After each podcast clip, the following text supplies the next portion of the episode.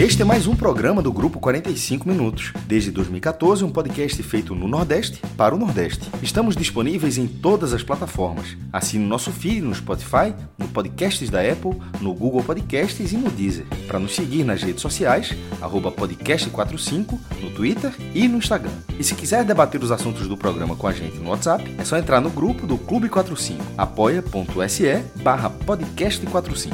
Muito obrigado pela escolha e pela confiança.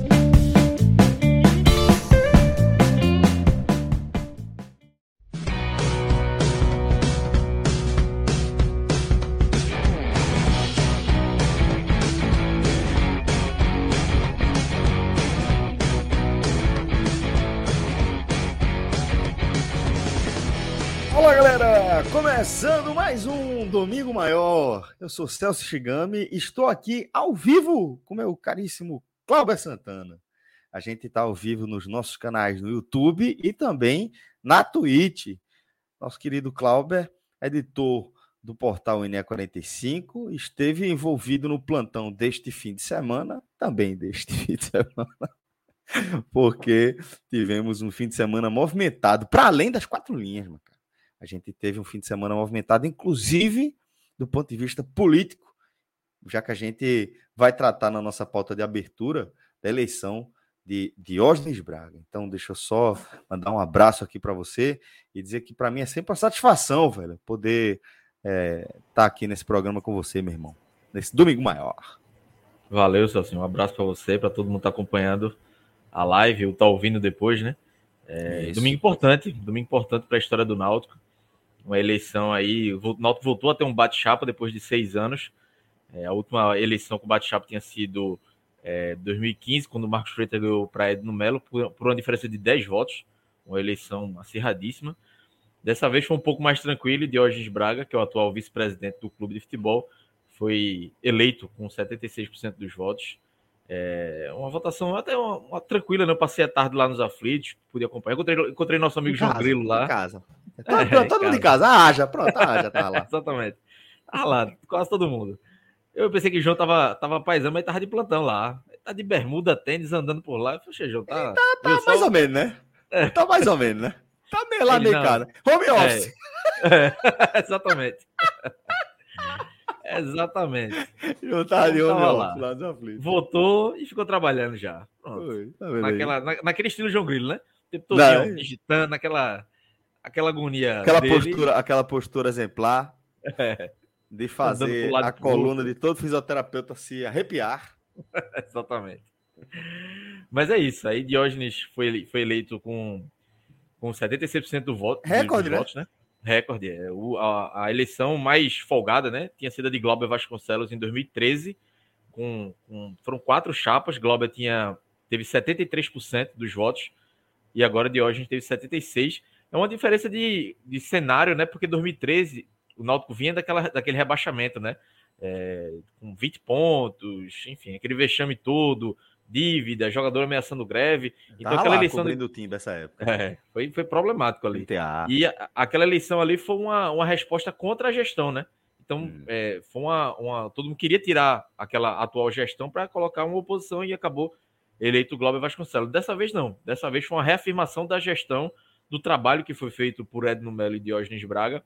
Então, o sócio do Náutico, o torcedor do Náutico, mostrou que confia, apesar das críticas, né? Diógenes tem, teve um certo desgaste nos últimos anos, porque ele era o homem forte do futebol, é o homem forte do futebol, apanhou um bocado por algumas falas, algumas contratações, renovações, mas ainda assim o torcedor soube separar isso e acabou é, elegendo é, Diógenes Braga com 76% dos votos. É, Plínio Albuquerque é, foi o segundo colocado com, com 16%, e Bruno Becker ficou com 7,58%. Então, assim, não teve nem margem para qualquer questionamento. É, Diógenes ganhou com, com uma certa tranquilidade, e depois de quatro anos como vice-presidente de futebol do clube, ele agora vai ser presidente, ou seja, mais dois anos no clube, então vão ser seis anos seguidos aí de. Seis anos e meio, né? Porque Diógenes já foi. É, ele entrou no clube em 2017, né? Segunda vez, foi primeiro diretor de futebol em 2015, 2017 fez a, participou da gestão de transição na diretoria de futebol e depois de 2018 foi vice-presidente de futebol. Pois é. é. Cláudio, meu querido, e além disso, né, como falei agora há pouco na nossa água suja, a gente vai ter também é, essa, essa vitória, nesse né, triunfo do Bahia na, em seu penúltimo compromisso na Série A, bateu o Fluminense 2 a 0, com o Gilberto voltando a ser decisivo, né? Como eu falei agora há pouco, calando os críticos, né? A galera pega no pé de Gilberto, porque Gilberto, é, em tese, ah, os críticos estavam dizendo que um cara que some na reta final do Campeonato Brasileiro, das competições, não seria um jogador decisivo, mas está aí, né? Um jogador que marcou os últimos três gols do Bahia, inclusive esses dessa, desse triunfo aí sobre o Fluminense, que vai recolocar né, o, o Bahia é, numa condição muito mais confortável, né? Depois daquele inacreditável jogo e o roteiro ali com o Atlético Mineiro, né? Acho que meio que estancou a sangria e acalmou os ânimos, né, companheiro? É, exatamente. É, é, assim, se falou muito que podia ter abalado o psicológico do Bahia, do Bahia aquela virada, né? Foi uma virada em uhum. cinco minutos, inacreditável. A derrota em si, é, pro Atlético Mineiro é normal, né? Mas da forma como foi, foi dolorido. Mas o Bahia conseguiu ter uma, uma resposta imediata, um triunfo importantíssimo. Vai ter que secar agora, mas pelo menos fez a sua parte para chegar na última rodada vivo, né? Então, vivo, perfeito. É, era, o, era, o, era o fundamental para o Bahia. O Bahia conseguiu isso, dorme fora da zona de rebaixamento. Amanhã tem que secar Cuiabá, secar Juventude, pelo menos um desses aí. É, não ganhando, não, não pontuando para o Bahia já vai ser ótimo. E aí vai para a última rodada para contra o, contra o Fortaleza, né? para ir para buscar o, a pontuação necessária. Mas é, conseguiu ter, ter o poder de reação depois de uma derrota bem traumática, né? Importante essa, essa reação do Bahia para nessa busca né, para escapar do rebaixamento. E por fim, Cláudio, o último tema da nossa pauta do Domingo Maior, é, onde teremos a companhia do nosso querido Tiago Minhoca, a gente vai falar do 0 a 0 né, do Ceará com o América, né? Meio que fora da curva, não era exatamente o que estava nos planos, né? Complicou a vida do Vozão aí na, na disputa por uma vaga na, na Liberta, né? Era, era confronto direto, né? Se vence e entrar na zona da, da pré-Libertadores. E, e, a última rodada do Ceará é contra o Palmeiras, né? Então é um jogo complicado. Então, uhum. é, o, o, Ceará vencer esse jogo era importantíssimo, acabou tropeçando, fica mais difícil. É, o América Mineiro, por exemplo, tem um jogo contra o São Paulo na última rodada. Né? O São Paulo já não quer mais nada na competição, já tá ali. Provavelmente não, assim, ainda tem uma chance matemática de cair, mas é pequena. Então, é, talvez esse jogo mais tranquilo para o América.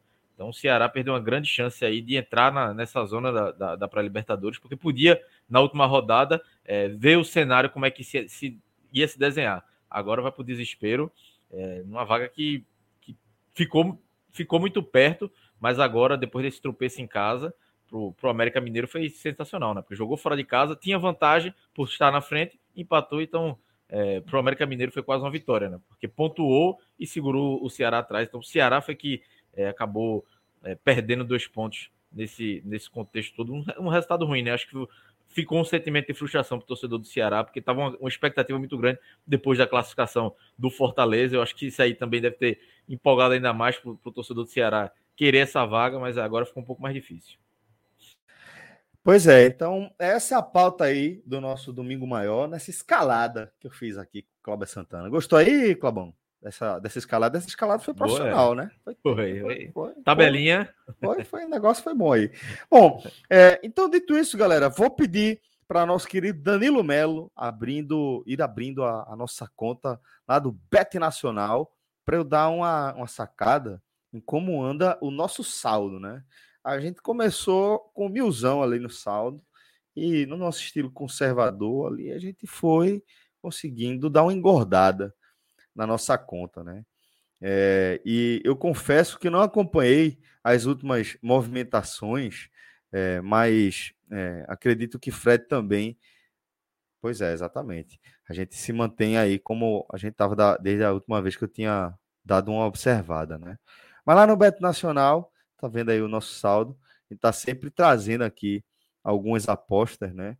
Inclusive, estamos pensando em fazer um, uma novidade aí ao longo da semana. Comecei a conversar com o Fred sobre essa possibilidade de a gente ter é, é, uma experiência diferente aí na cobertura dessa última rodada da, da Série A, tá? Essa rodada decisiva. Ficar de olho aí, porque o Beto Nacional pode estar forte nessa história também. Lá no Beto Nacional você encontra as melhores odds do mercado e óbvio que isso faz uma diferença enorme, né? Você vai encontrar os principais campeonatos do mundo e também é, outras modalidades que despertam a curiosidade aí da galera, né? Beisebol, MMA, de vez em quando eu, eu me arrisco por lá também e jogo um palpitezinho é, na, no UFC. Por favor, peço para a galera não dar spoiler, né? Porque me não consegui acompanhar é, a luta de Aldo da última madrugada e é, tô curioso para saber. Gravei ali, vou ver se eu consigo assistir daqui a pouco do fim dessa live. Mas é, teria entrado, inclusive, em, em Zé Aldo. Não sei como é que eu me sairia. Vamos ver aí. É, e aí é o seguinte, a galera que assistiu já tá, já, já tá sabendo aí da resenha. Mas é o seguinte, lá no Beto Nacional a gente tem um código, tá? O podcast 45. E sempre que você for, se você for, for criar sua conta, cria aí com o nosso código, que é o nosso código de afiliação, né? Lá do Beto Nacional. E dessa maneira a gente está sempre. É, você está sempre colaborando com o 45 minutos toda vez que for fazer a sua aposta, tá? Então, lá no Bet Nacional, você também consegue fazer depósito e saque por Pix, facilidade massa, né? No instante você consegue depositar sua grana lá e também fazer o seu, seu saque também, né? Você consegue fazer a transferência contrária por Pix, no instante você resolve sua vida, sem aquela burocracia de outros tempos. Né? Além disso, você tem também é, a galera do chat aí para tirar todas as dúvidas que você tiver, beleza? betnacional.com, fica ligado, porque essa semana promete, a gente vai fazer uma resenha muito massa aí ao longo dessa semana. É, Agora vamos embora, vamos tocar aqui a nossa pauta, é, Macaco, que a gente tem que falar do que aconteceu é, nos aflitos, né? Foi um, um dia relativamente tranquilo, eu acompanhei ainda que a distância ali, via redes sociais ou mesmo no nosso grupo, é, uma movimentação relativamente tranquila, apesar do bate-chapa não ser algo tão comum assim, né? Mas, como a gente trouxe ali na abertura, no fim do dia, desse dia tranquilo, a gente teve a confirmação é, do, do, favoritismo de, de Diógenes, né? Agora, para comandar o executivo do clube. O cara que está aí desde 2015, pelo menos, ali no Náutico, e acho que desde 2017, seguramente, de forma seguida, e agora vai para o executivo. É, e vai para o executivo como o recordista de percentual de votos aí da história do clube, 76%. Queria perguntar, Cláudio, antes de tudo, o que representa aí esse recorde, né?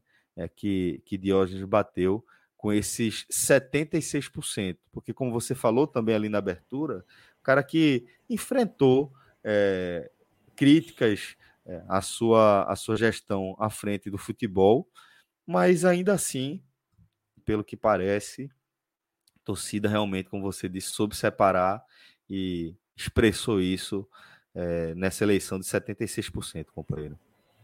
Exatamente, Celso. É, o Náutico teve essa, foram um pouco mais de 1.400, né? 1.412 votantes e 1.069 votos para Diógenes Braga, né? Então.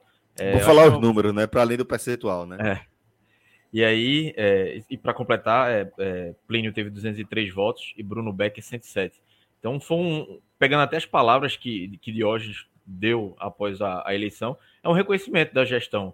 Então, por mais que tivessem críticas, mas foi uma gestão que é um discurso repetido, mas conquistou três títulos em quatro anos. É, o Náutico voltou aos aflitos nessa gestão. É, Náutico, apesar de ter tido problemas esse ano, salários atrasados, mas conseguiu nos últimos anos voltar a ter credibilidade no mercado. Enfim, tudo isso é, acabou que é, é confirmou essa vitória de Diógenes, né? contribuiu para a vitória de Diógenes. O torcedor entendeu que era necessário a continuidade.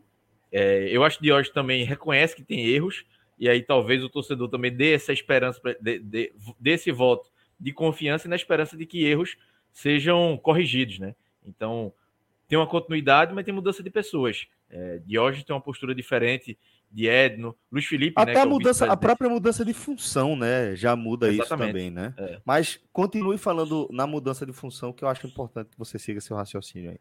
Pronto. E aí é, é, é mudança de pessoas, né? Por mais que seja um grupo, uma continuidade, e foi essa validação que o torcedor deu. É, o torcedor hoje ele, ele votou, não, não votou apenas em Diógenes, ele votou no grupo, ele votou no, no modelo de gestão que o Náutico tem tido desde 2018. Então, é uma, é uma, é uma vitória da situação como um todo, e não apenas de Diógenes Braga. E ele mesmo tem essa consciência, né? ele mesmo é, falou isso. Então, talvez se é, Bruno Becker, por exemplo, que acabou saindo do clube em outubro, e se ele fosse o candidato da situação, ele teria uma grande vitória também, ou outro nome, o próprio Luiz Felipe, que é vice-presidente, porque o torcedor entendeu é, a necessidade dessa continuidade então, acabou fazendo essa validação, né? E como você falou, muda um pouquinho a estrutura, né? Diógenes era o vice-presidente do clube do futebol, era o homem forte do futebol. Agora ele sai um pouco do protagonismo do futebol e vai para o administrativo do clube como um todo. É, então, já vai ser a primeira grande mudança. Obviamente que ele vai ter participação no futebol, mas não vai ser uma participação é, tão efetiva, principalmente para a imprensa, né? De estar toda hora dando entrevista, falando sobre contratação. Ele agora nomeou três é, diretores de futebol, são três vice-presidentes de futebol. Então, ou seja, não vai ter mais uma figura do vice-presidente de futebol. E até é, o desgaste de Diógenes aconteceu muito por isso, né? Ele tinha uma diretoria por trás dele, mas ele que toda hora chamava a responsabilidade. Então, no, no ônus e no bônus, era tudo para ele.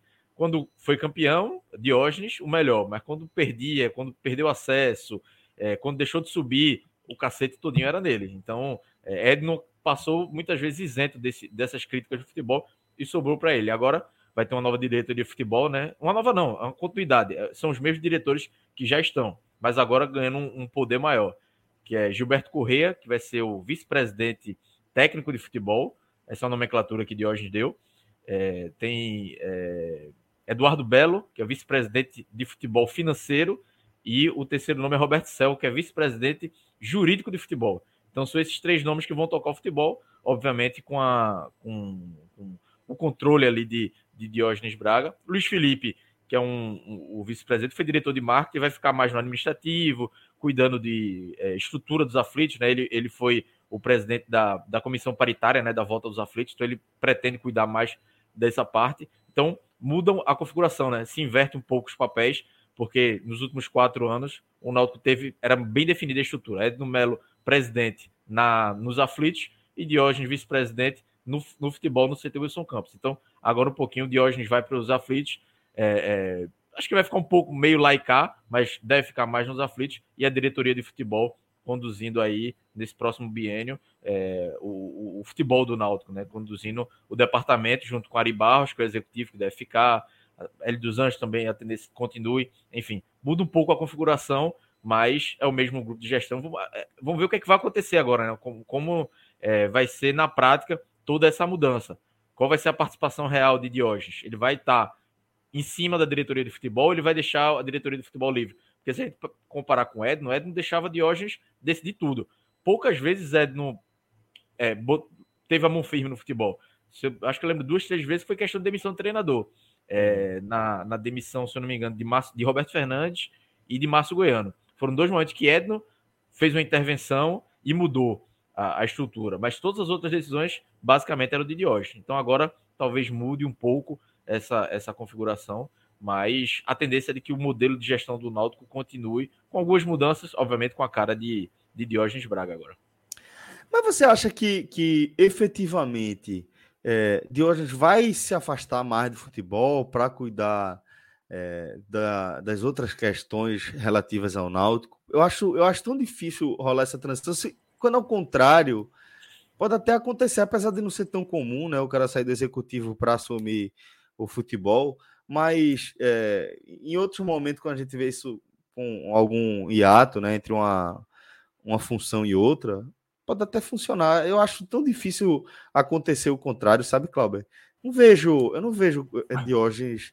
Pronto, é, é, a partir de amanhã, agora as coisas vão mudar e eu vou me afastar mais dessas funções. Eu não sei se, se eu vejo isso acontecendo. É, eu tenho essa dúvida também, Celso. Ele, ele disse que vai se afastar mais, que vai cuidar do clube como um todo.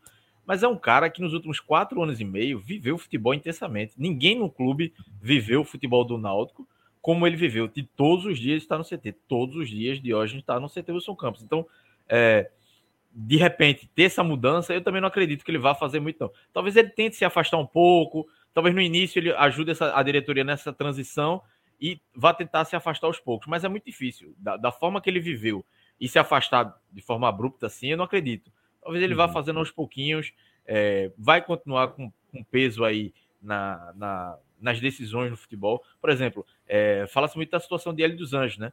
Que será que vai ficar? Ele, ele, durante a campanha ele não cravou em nenhum momento a permanência de Hélio dos Anjos. É, disse que é uma decisão da diretoria do futebol, mas tenho certeza absoluta que vai passar por ele. Essa uhum. decisão vai passar por ele. Eu até pois tive é. informação hoje lá nos aflitos, conversando com algumas pessoas, de que a tendência é de que Hélio fique, já se resolveu com o Diógenes, a tendência é de que fique. Ainda não está nada confirmado, mas é, parece que já houve uma conversa, então eu acho que é o, o melhor para o Náutico mesmo, essa continuidade. E se aparece as arestas, é muito melhor ter uma continuidade agora com ele do que recomeçar um trabalho, principalmente agora que o Náutico perdeu muitos jogadores.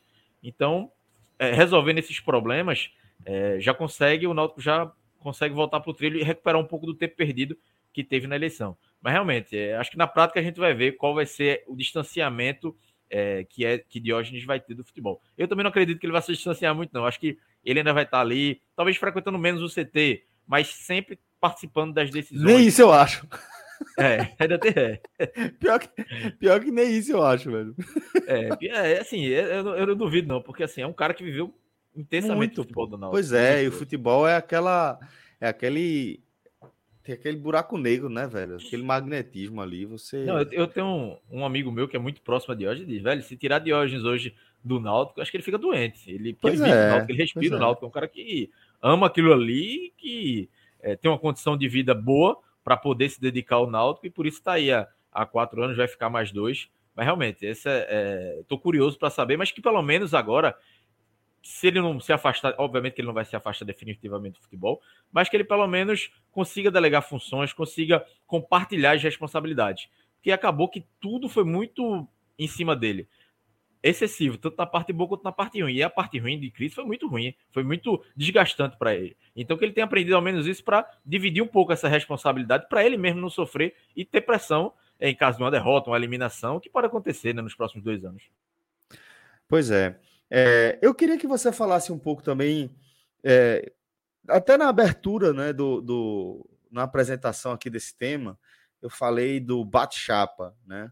Mas acaba que, que é um bate-chapa com figuras que, de certa forma, têm muito mais em comum com, com Diógenes do que divergência, né? Porque é, Plínio era do Vermelho de Luta até 2018, né? E Bruno Becker, até ontem, basicamente, era vice-jurídico do clube. Então é aquele negócio, é um bate-chapa, mas é aquele bate-chapa entre camaradas, né? Aquele bate-chapa entre Vamos aqui só para fazer um barulho, só para me posicionar.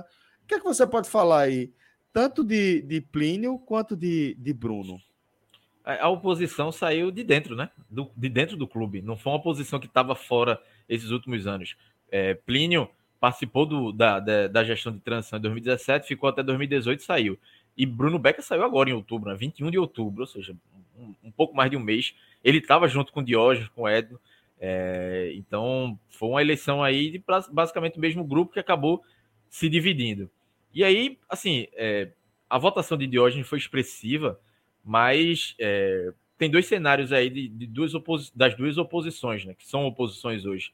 Bruno Becker, que era um, um cara que teve um grande trabalho no, no, no no, no, executivo do Náutico, né, na parte jurídica, foi bastante elogiado pelo próprio Edo, por Diógenes. Inclusive, na campanha, Diógenes elogiou o trabalho de Becker, porque realmente nos últimos dois anos ele conseguiu fazer um bom trabalho.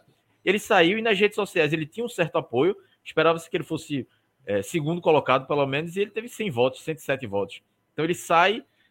É, não, ele, ele não conseguiu trazer esse apoio das redes sociais por, por voto, ele não conseguiu ter o apoio ali da galera que vota mesmo, dos sócios, dos conselheiros. E o outro cenário é o de Plínio, né? Plínio era um desconhecido para grande parte da torcida. Era um cara que ele fundou o Vermelho de Luto, que foi a chapa que Edno foi eleito, né? Participou da primeira eleição, depois foi eleito. Então, é, ele já tinha um grupo, tava, atuava sempre nos bastidores desse grupo e colocou o nome dele para concorrer à eleição, com apoio de outros alvirrubros aí que já passaram pelo clube, e acabou que ele teve. A torcida não conhecia ele, e eu acho, eu acho que os 203 votos que ele teve foi muito bom para ele. Obviamente que é, é uma, não fez nem cócegas em Diógenes, mas para ele, para um desconhecido, entre aspas, que apareceu agora em um mês e meio de campanha, ter 200 votos no, no universo de 1.400, para ele é uma, é uma possibilidade de ele se tornar uma liderança. Então, talvez o Náutico aí tenha ganho uma, uma, uma liderança de oposição, que é, é salutar, é importante também. Não aquela, aquela oposição que bate por bater, mas que cobre, que fiscalize, que em alguns momentos faltou na gestão de Edno. Por mais que tenha sido uma boa gestão, passou muita coisa que é, deixaram, deixaram rolar porque não tinha quem batesse, não tinha quem fizesse uma oposição salutar. Apareceu agora, né? No final, com a denúncia do irmão dele, o irmão dele trabalhando dentro do clube, que não é ilegal, mas é imoral.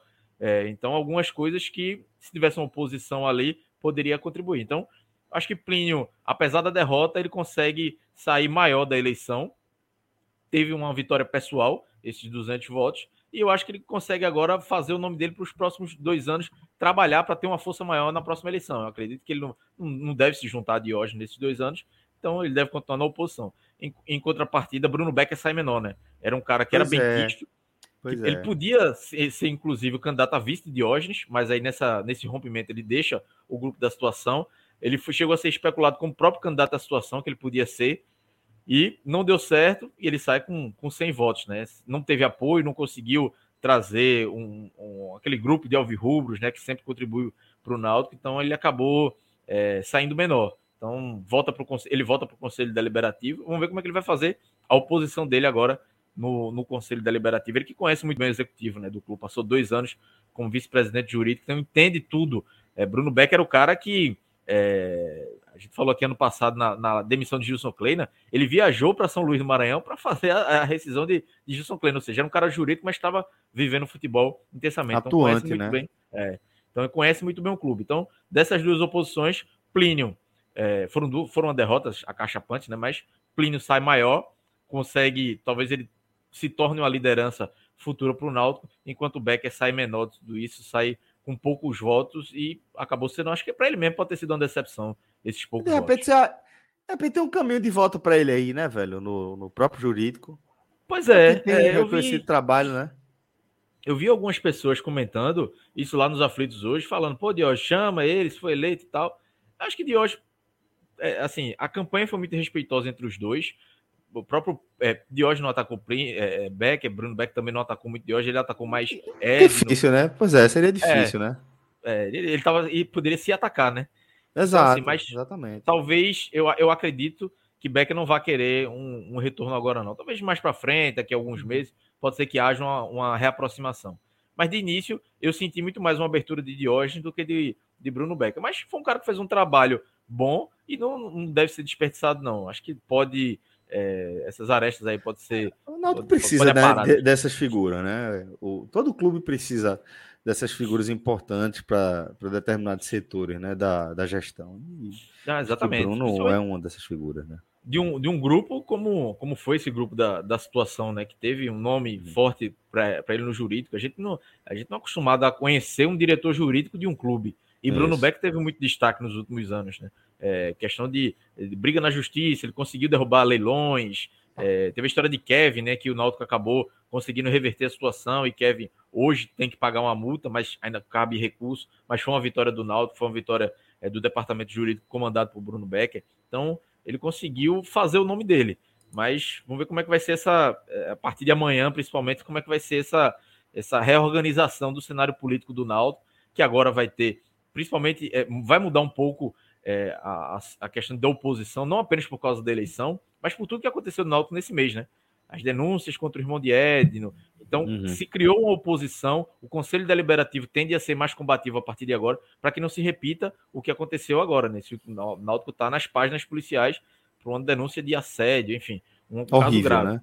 É, caso gravíssimo. Então, muda um pouco. É, não teve três anos e dez meses aí de tranquilidade sem oposição, nos últimos dois meses, um mês, um cacete grande. Então, com, e com razão, com justiça. Então agora, é, de hoje vai ter uma, uma, oposição mais, mais fiscalizador. E que é importante. É, de um pouquinho, deixar... né, disso aí, né?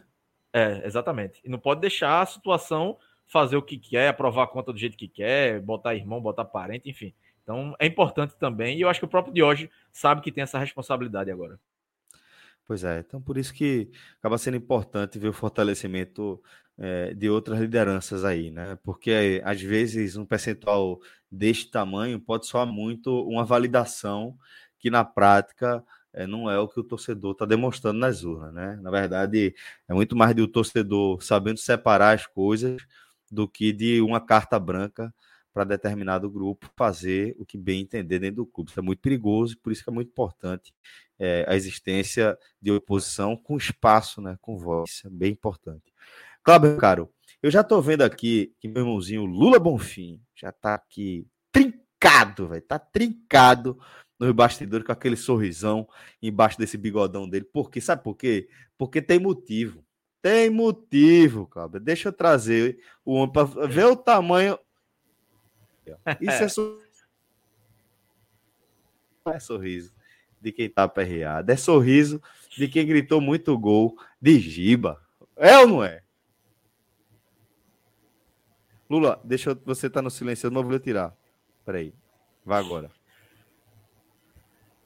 Eu tô aperreado ainda, cara. Tô aperreado ainda. Tava aqui fazendo cálculos. A situação tá delicada. Não tá fácil, não. Então, beleza. Então vamos embora. Clauber, um abraço, meu caro. Obrigado por sua participação aqui no nosso Domingo Maior. Agora Lula assume a poltrona para a gente seguir. Mas cá, tamo junto. Boa semana para todos. Celcinho.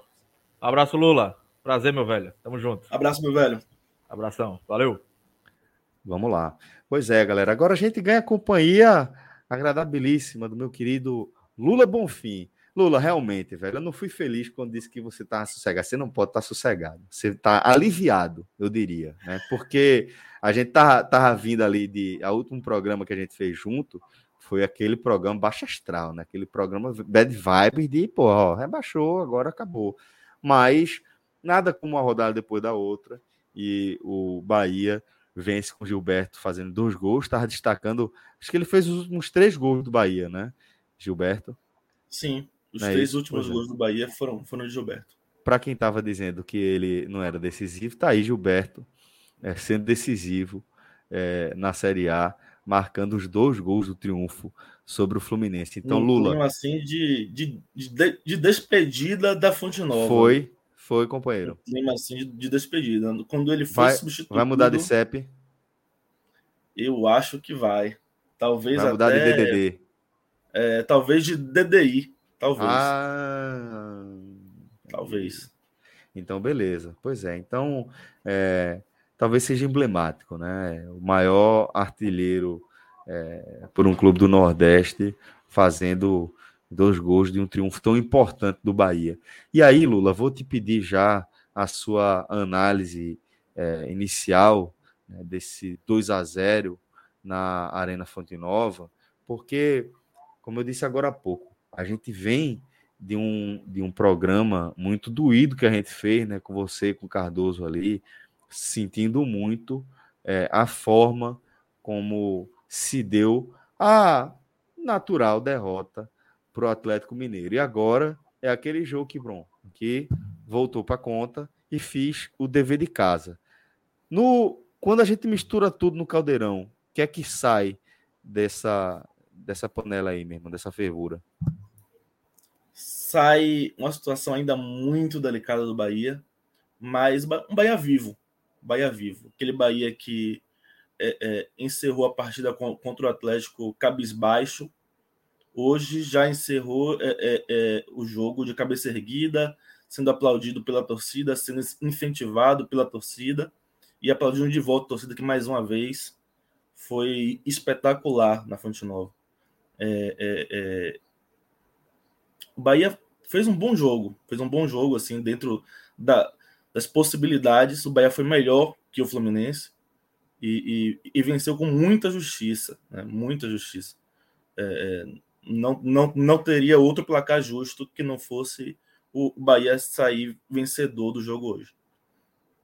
É, é, assim, eu cheguei durante, durante a semana, sexta-feira, para ser mais, mais exato, quando as vendas iniciaram, eu fiquei surpreso com a procura por ingressos, né? Uhum.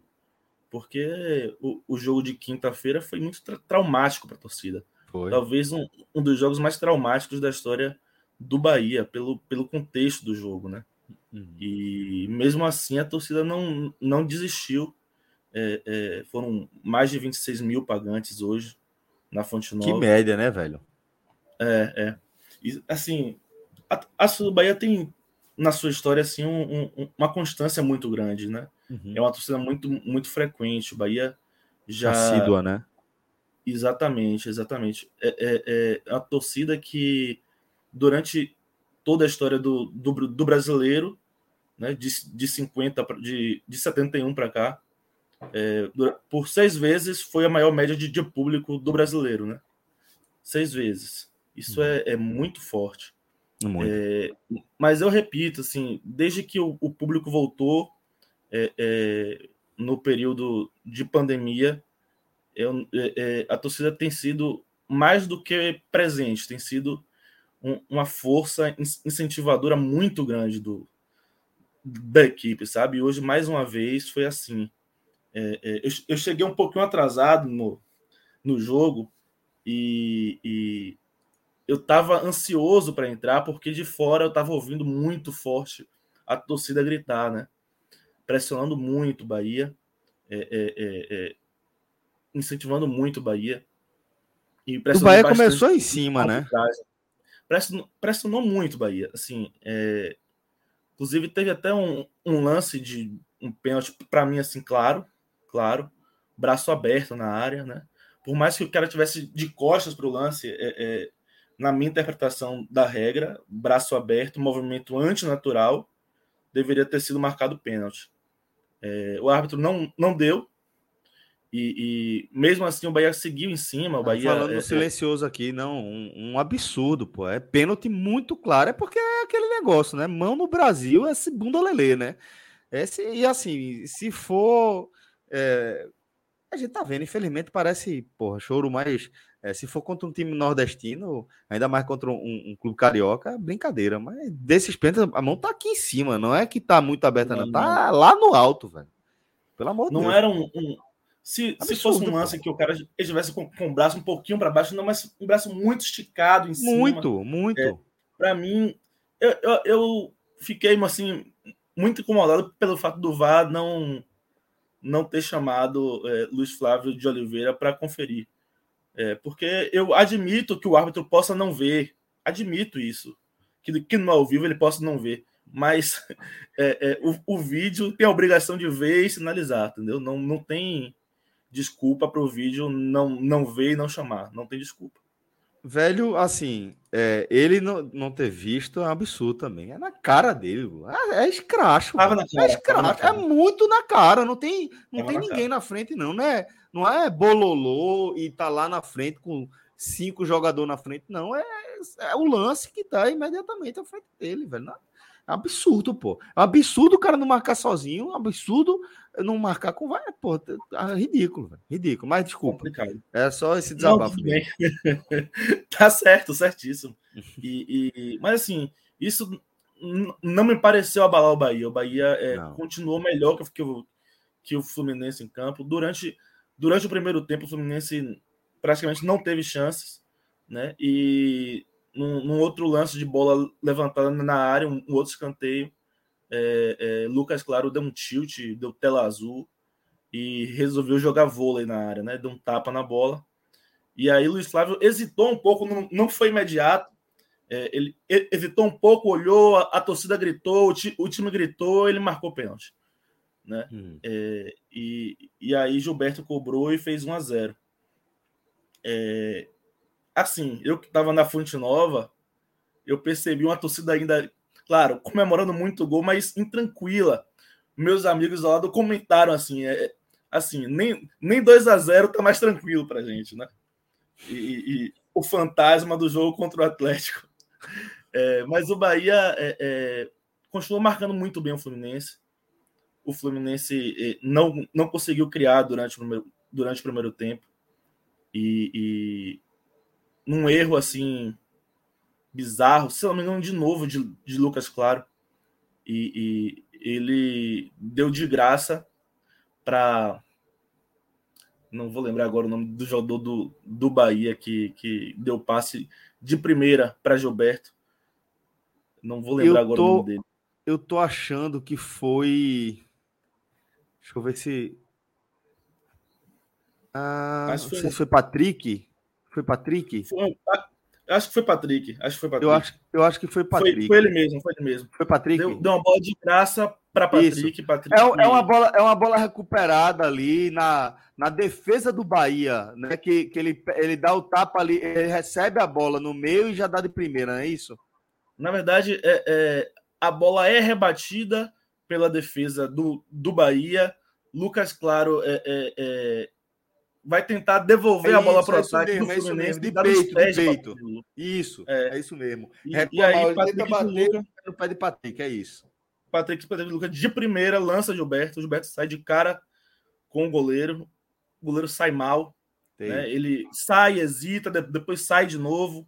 Gilberto e, nervoso. Gilberto percebeu, percebeu a indecisão e, e, e, colocou por cima. E que tapa. A partir desse momento, é, é, a torcida gritou mais o nome de Gilberto durante o jogo do que do, do próprio Bahia, viu? E, e assim, Bahia terminou o primeiro tempo vencendo por 2 a 0 Quando voltou para o segundo tempo, voltou assim um, um pouco instável. O, o Fluminense teve algumas chances até, mas depois o Bahia voltou a controlar o jogo. É, e, e no momento, é, é, é, é, é Juninho Capixaba foi lançado pela esquerda, né? Saiu de cara para o goleiro, poderia ter dado passe para Gilberto fazer o terceiro, preferiu finalizar e o goleiro do, do Fluminense fez a defesa. Talvez tenha sido a grande chance do Bahia no segundo tempo.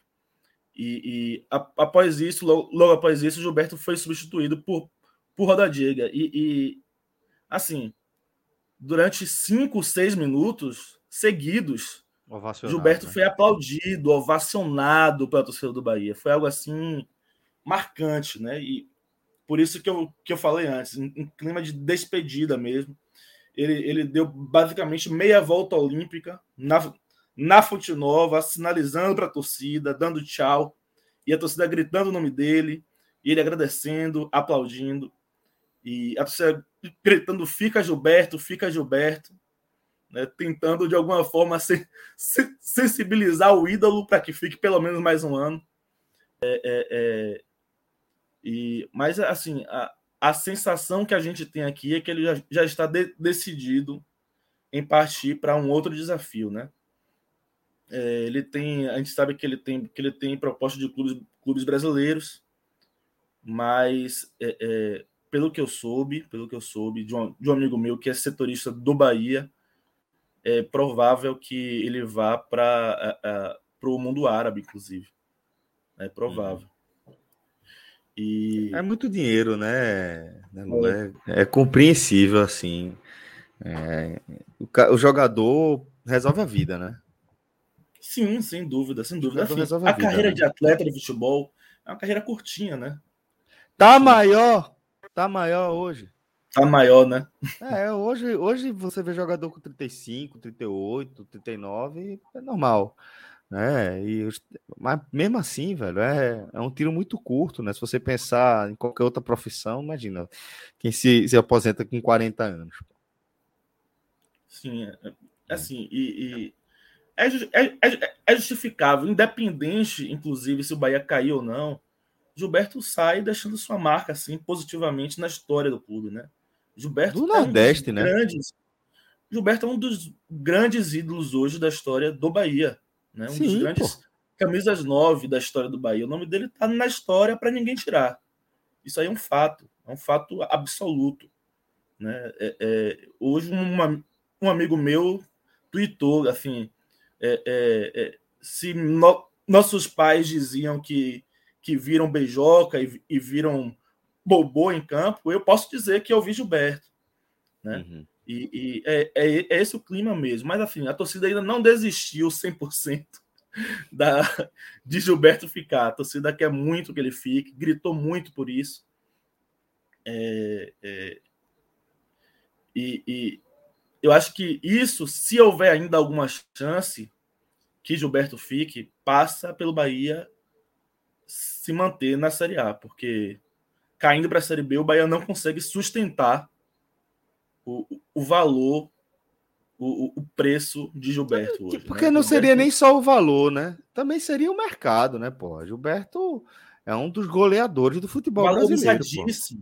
Pô. Pois é. Valorizadíssimo. Pô. Ele é, hoje tá só tem, ele, ele só tem menos gols que Hulk. Só tem menos é, gols que Hulk hoje, né? Brasileiro.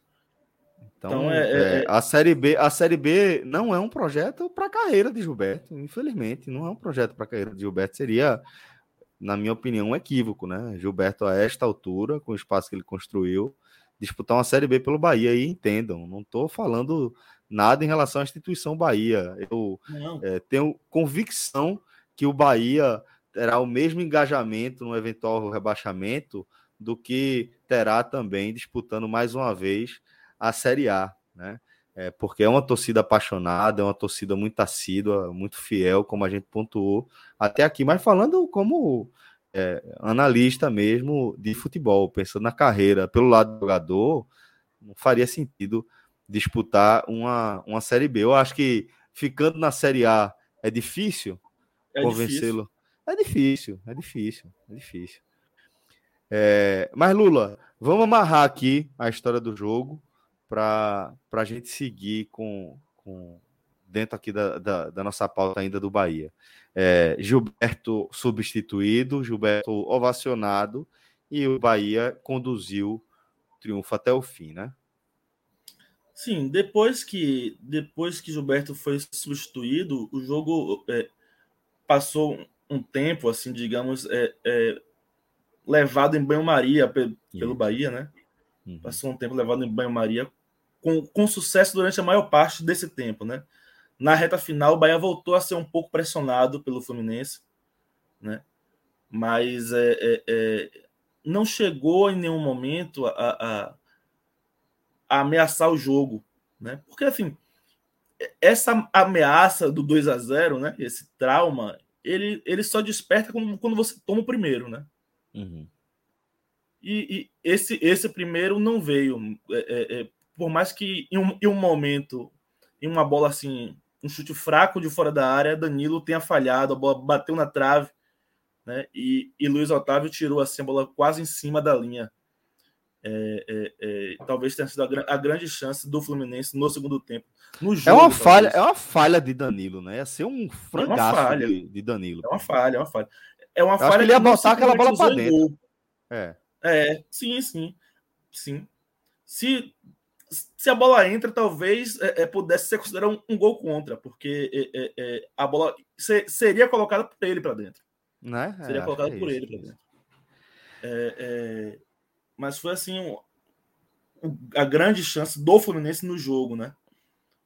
fora isso, foram bolas para fora, uhum. bolas, chutes de, de média, longa distância e, e, que foram para fora. E a, torcida do Bahia fez uma festa assim muito grande. É, é, eu fiquei ressabiado porque eu estava acompanhando ao mesmo tempo o jogo é, é, é, é, do Grêmio contra o Corinthians, incomodado com o fato do Grêmio estar ganhando, né? O Grêmio, mesmo mesmo empatando, o Grêmio, eu acho que ele voltou totalmente para a briga hoje. Hum. Ele vai decidir em casa, basicamente, um, uma possível permanência. Né? O Grêmio hoje é, é viável. secador na mão, né? É, e eu hoje na, hoje na Fonte Nova eu já estava com o secador, secando, uhum. secando o Grêmio é, é, em São Paulo. Quando, quando o Corinthians empatou o jogo, eu já vibrei, já vibrei. Aí tinha, tinha, tinha um pessoal acima de mim, assim, no, no anel superior da Fonte Nova. O pessoal, que foi? Eu falei, gol do Corinthians. O pessoal vibrou assim. É, é, mas a, a, torcida em si parecia, é, é não sei se, se é, apenas feliz pelo resultado ou, ou tentando passar para a equipe uma segurança, uma, uma, uma, uma, confiança. eu, particularmente, olhando para a tabela, continuava um pouco preocupado. Feliz, já vislumbrando uma possibilidade melhor de ficar, porque na quinta-feira eu não vislumbrava. na quinta-feira eu não vislumbrava. Hoje eu já vislumbro alguma possibilidade, mas ainda bem preocupado, bem preocupado.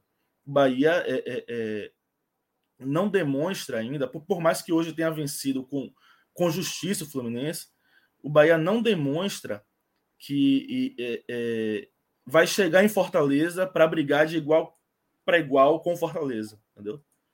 Por mais que o Fortaleza já tenha alcançado seu, seus objetivos, é, o Bahia fora de casa não passa nenhuma, nenhuma segurança. Nenhuma segurança. E o Fortaleza vai, vai jogar com o apoio da sua torcida, em festa, feliz, e não vai querer perder. Não vai querer perder. Fora a questão da rivalidade, né? Que ainda tem isso. Bahia tem, tem, tem circulado nos grupos de torcedores do Bahia um print de um tweet do, do Bahia é, no dia do título da Copa do Nordeste.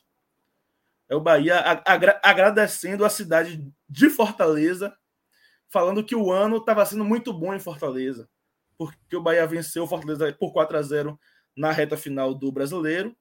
Bahia uhum. eliminou Fortaleza na semifinal é, da Copa do Nordeste e foi campeão do Nordeste em Fortaleza.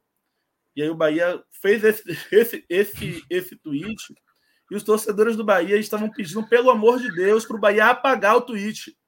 Apaga esse tweet.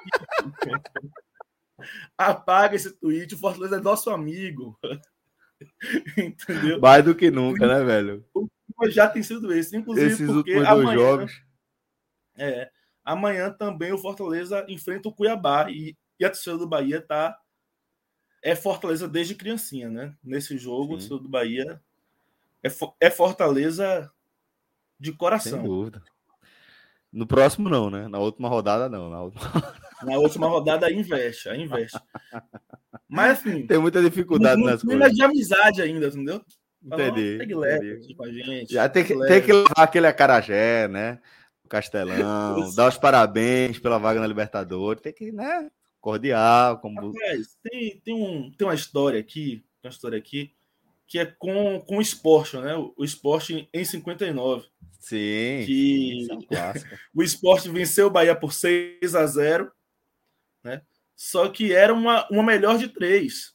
Isso. Era uma melhor de três. E, e, e o Bahia tinha vencido o primeiro jogo na Fonte Nova. E aí, no terceiro jogo, na ilha, antes do jogo, Osório, na semana do jogo, Osório é, é, é, parabenizou o esporte por ter vencido por 6 a 0 né? E, e pagou rodadas e rodadas de, Uma de noitada. cerveja para os atletas do esporte. Aqui, é, é, do, do, título brasileiro de 59 do Bahia. É, é, eu acho assim: se o Fortaleza quiser uma festa para comemorar a Libertadores, o Bahia tem que estar tá disposto Banca. Banca. A bancar a festa. Bancar a banca, festa. Banca. Leve, leva seus, seus torcedores famosos, que não são poucos artistas, né? Claro. E, Cláudia Garante Leite, um festival, garante um festival. Faz, faz uma festa. Faz um festival lá. Patum. Faz um portal, pô. Pronto. Faz, organiza o portal e fica tudo certo. Ó, deixa, deixa eu ler aqui a mensagem de Green Ferreira que a gente recebeu, e com isso a gente já, já gira a pauta para os nossos destaques, tá? É, ele está falando que Ramires não está 100%, mas é melhor que Ronaldo. Ramires que estava no banco de reserva, parte da torcida gritou seu nome hoje ainda, é, mas ele não entrou em campo, né? É, vamos, a partir desse, desse, dessa análise, um cara que não entrou, Vamos para os destaques da partida, meu caro Lula Bonfim. Eu queria falar só um pouco de, de, de Ramires. É, eu acho um pouco natural que a, a torcida é, tenha, tenha essa expectativa né, por ver Ramires em campo, porque Ramires foi é, é, talvez a melhor contratação do Bahia de 2020. Né? Em campo, ele, ele é, é, mostrou futebol e foi uma, um atleta fundamental até para que o Bahia é, é, não tivesse caído na temporada passada. É, mas a gente precisa compreender que a lesão de Ramires foi muito delicada, muito delicada. E nesse tipo de, de lesão, é, demora um pouco para que o atleta recupere a confiança, né? É, é, eu não sei como é que está Ramires fisicamente, como é que está a confiança dele. E, e, pelo que eu ouço de Guto nas entrevistas coletivas, Ramires não está 100% da sua forma física e técnica. Né? É, é, e esse é um ponto. É, ele foi perguntado, Guto, hoje, é, por que, que é, Marcelo Serino não entrou no segundo tempo, né? É, uhum. é, o uhum. segundo jogo seguido que, que, que Marcelo Serino é relacionado e ele não entrou em nenhum dos dois jogos. E Guto falou que é, pela, pela característica do jogo, né? E pelo fato de, de Serino estar tá voltando de uma lesão semelhante à de, à de Ramírez, inclusive, que, que Serino é, é, não teria condições de, de ajudar o Bahia hoje no contexto do jogo. Né? E, e, e é essa basicamente a, a explicação. Ronaldo realmente entrou mal hoje, entrou mal e, e, e errou, matou alguns contra-ataques do Bahia. Né? O Bahia teve oportunidades de contra-ataque para matar o jogo. Muito, e, perdeu muita chance. Infelizmente é, é, o Bahia errou nos últimos passes e, e, isso passou particularmente por uma atuação ruim de Ronaldo entrando no segundo tempo, né? É, é destaques do jogo, eu vou destacar é, é, antes de tudo Gilberto, né? Gilberto Sim. não tem como ser diferente, né? Não tem como ser diferente, não tem como ser diferente. Assim, primeiro que o, o segundo gol do Bahia o segundo gol dele foi um golaço. Um golaço Pintura. assim.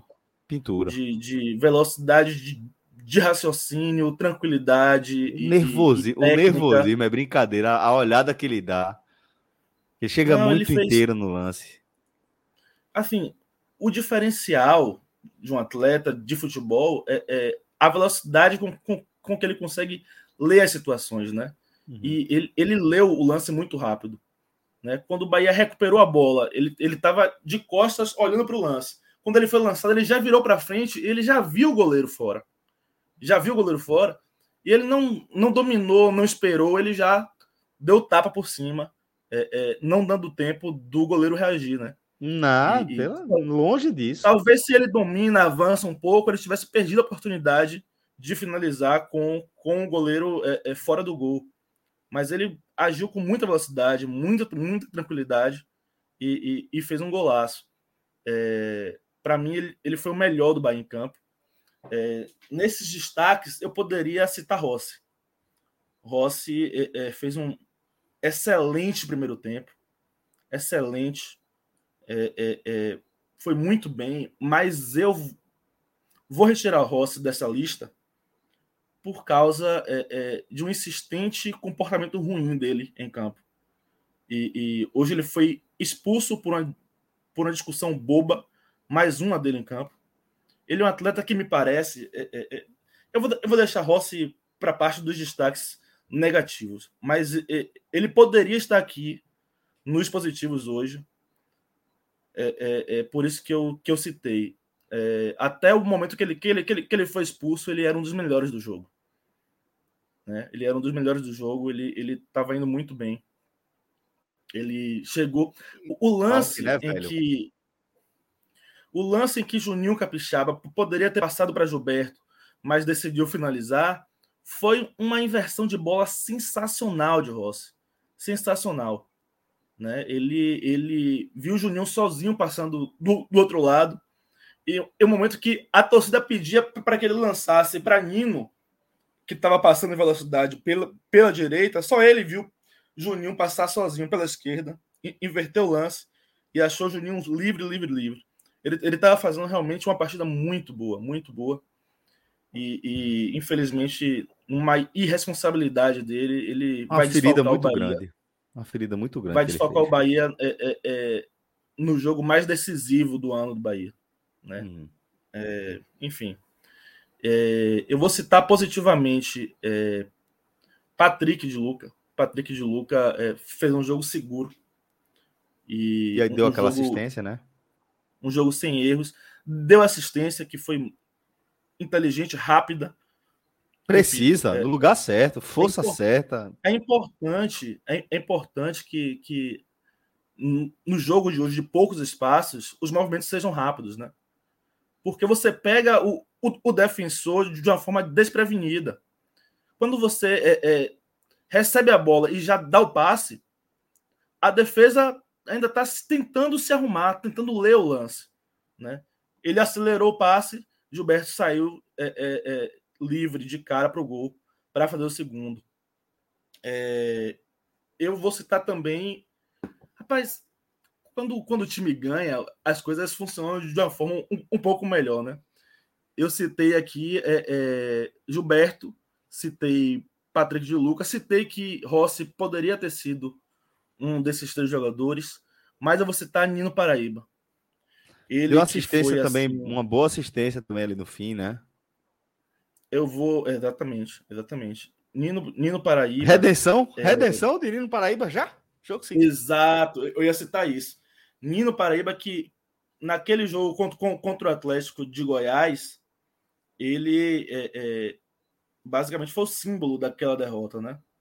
no momento em que ele é, é, é, tomou a decisão errada em um, em um contra-ataque de, sei lá, inacreditável. Cinco jogadores, é, cinco jogadores contra um, né? Ele, ele tomou a pior decisão possível e o Bahia não conseguiu matar aquele jogo que era fundamental. Se o Bahia tivesse vencido aquele jogo, muito provavelmente o Bahia estaria hoje, hoje livre do rebaixamento, né? Vencendo hoje, o Bahia estaria muito provavelmente livre do rebaixamento com 46 pontos, com 12 vitórias, né, dificilmente seria alcançado. Pelo Grêmio, não seria mais, por exemplo. Né? O Grêmio seria uma preocupação a menos para o Bahia hoje. Né? Então, é, é, é...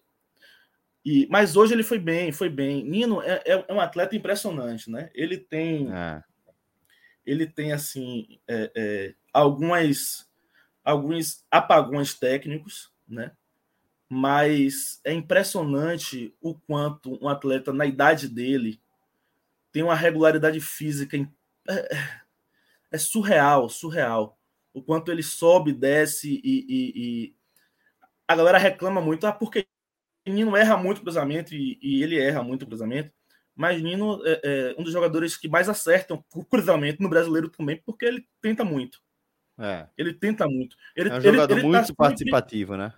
ele está sempre se apresentando na, na linha de fundo para levantar a bola para a área, entendeu? Então é, é, é, é, de um, é de uma regularidade impressionante e hoje ele, ele teve uma participação muito boa, tanto, tanto defensivamente quanto ofensivamente, né? Nino é, é conseguiu algumas recuperações de bola e, e, e, e, e também quando precisou subir o ataque, subiu bem. Então eu cito o Nino é, como o terceiro destaque positivo. Negativo. negativo, você já tinha falado de Ronaldo, você colocou uhum. Rossi também nessa, nessa uhum. história. Quem mais você vai trazer para os nossos, nossos destaques negativos? O terceiro destaque negativo, para mim, é, é... Não, não, não é perseguição, tá, gente? Não é perseguição. É... Rodriguinho, cara. Rodriguinho é, é um jogador tecnicamente... Dois jogos seguidos já, viu? É. eu sou eu, eu, eu não entendo muito por que, Guto tem, tem escolhido Rodriguinho. É, é, não entendo muito bem, porque não é um atleta com que Guto é, é costume. Não é o tipo de atleta com que Guto goste de trabalhar. Né? Não, não é. Ele, o, o, o time perde muita intensidade com ele. Muito. E nesse momento é, técnico e físico. E ele não dele. resolve tanto para compensar, né? Nesse momento, principalmente. Exatamente. Nesse momento, ele não tem é, contribuído. Apesar de que ele, é, é, é, no primeiro tempo, eu vou citar um momento bom dele no, no primeiro tempo, ele deu um passe muito bom para Matheus Bahia, uma enfiada pela esquerda. E, e, e, e Matheus Bahia, infelizmente, cruzou errado na área, cruzou. O goleiro saiu, fechou e pegou. É, e, mas foi a única participação boa de Rodriguinho no jogo. Uhum. É, é, ele tem muito, muita dificuldade, principalmente quando o Bahia baixa as linhas. É, e ele, quando o Bahia recupera a bola, ele recebe de costas e não consegue dar sequência, né? Muita dificuldade. E não é um bom momento, uma boa fase da carreira de Rodriguinho. E eu, eu, eu poderia citar também, é, é, mas aí é, é, só um alerta, né? O alerta de, de Danilo, né? Pelaquela falha. Porque se o Bahia toma aquele gol naquele momento, cara, talvez a gente ah. passasse ah. por algum sufoco. Aí ligava o pesadelo, né? ligava o pesadelo, é. é. A memória do jogo do Atlético ia ia complicar. Eu, eu precisava citar Danilo aqui por essa falha, né? Uhum. Mas fora isso, é, é, ele foi bem, saiu bem do gol quando precisou. É, é, é e no todo, no todo, Danilo foi um acerto do Bahia. Né? Eu, pelo amor de Deus. Quando, goleiraço, porra. Quando Danilo veio, eu, eu fiquei desconfiado pelo histórico recente dele, físico. Físico, questão física. Eu olhava assim, o Bahia precisando de um goleiro, e aí traz logo um cara que vive, vive se lesionando e tal. Mas a verdade é que quando ele virou titular do Bahia, o Bahia ganhou em segurança no gol. Em ganhou em segurança. segurança. Ganhou em segurança no gol. Ganhou muito em segurança. E, e ele tem sido assim um, um, dos destaques positivos do, do Bahia de Guto, né? Até porque assim, o Bahia, o Bahia, o Bahia tinha um problema já, um grave problema que já eh, durava algumas temporadas no gol, né? O Bahia tinha Bahia Douglas tinha... e Anderson, velho. Puta merda, velho. Bicho. Bahia... Celso, o Bahia tem graves problemas que se arrastam alguns anos. As laterais do Bahia são problemas do Bahia. Uhum. São problemas do Bahia, porque o Bahia não tem reposição, primeiro de tudo. Quando, quando o Nino sai, o Bahia fica órfão de lateral direito. Fica órfão. Bahia, basicamente, é, é, é, é, não tem reposição. Porque quando o Bahia precisa usar, usar Juninho Capixaba na lateral esquerda, é um Deus nos acuda. Sabe? E, e, e são coisas que torcedor, imprensa, dirigente estão cansados de saber. Cansados de saber. Uhum. Sabe? É, é, era algo que o Bahia deveria ter corrigido neste ano. No início deste ano, o Bahia não corrigiu. Né? Então, é, é, é, o Bahia tem, tem muitas coisas assim que são problemas recorrentes e, e Danilo foi um acerto. Danilo foi, foi um acerto. E, e, assim, o Bahia tem bons goleiros assim, reservas. Matheus Klaus é, é, foi, foi importante quando entrou. Matheus Teixeira é, é, garantiu o título do Nordeste para o Bahia, basicamente. Né? Garantiu o título do Nordeste para o Bahia. E a, que história, né, velho? Mas o Bahia precisava de um goleiro experiente, um goleiro que desse mais segurança porque é, durante um certo momento no brasileiro, é, Matheus Teixeira caiu um pouco de rendimento, teve algum, umas falhas e, e, e, ele, muito jovem, precisava ser poupado naquele momento, né? Precisava ser uhum. poupado. E a chegada de, de Danilo foi fundamental para isso. É... Sem dúvida. Agora, eu, eu, eu quero mais uma vez destacar a, a questão de Rossi, cara não é possível que, que Rossi é, não aprenda com, com os erros dele. É, é muito recorrente, sabe? Não, não, e num momento com, como esse, que o Bahia está precisando desesperadamente de todos os seus principais jogadores é, nessa luta com, contra, o, contra o rebaixamento. Tem um jogo muito decisivo em Fortaleza quinta-feira. É, é, é, eu, eu lamento muito como torcedor que, que o Bahia vá para lá sem, sem se enroce e, e, e, ele não levou isso em consideração, sabe? Ele foi, foi mais vez muito responsável. Muito. Muito irresponsável. E, e, e, é, ele mostra que ele não tem inteligência emocional para ser um jogador de futebol. Não tem nada de inteligência emocional. É sempre isso, sempre isso. Não é a primeira vez, não é a segunda vez, sabe? É, é recorrente na carreira de Rossi. E ele é quase uma marca, né? Repensar isso. É. Ele precisa re, re, repensar isso urgentemente, sabe? Urgentemente. Bom, é, Lula, agradeço demais, sempre muito agradável a sua companhia aqui. Agora eu vou chamar alguém que já está também nos bastidores. Ainda é Tiago Minhoca, ainda não estamos falando de Herculano. Tiago Minhoca já está aqui com a gente, olha ele aí. Minhoca, é, que estava na cobertura também é, pela, pela rádio, né, é, no Castelão, mas já está aqui a postos para a gente falar desse 0 a 0 amargo. Então, Lula, obrigado demais. Um cheiro grande para você, um bom restinho de domingo para tu e uma ótima semana, viu, meu irmão? Abraço, Celso. Abraço, Minhoca. Valeu, Lula. Liga esse, liga esse secador aí, bota esse secador para carregar, porque tu tá ligado que o negócio Já vai ser torcendo pro Fortaleza amanhã. Já tô torcendo pro Fortaleza.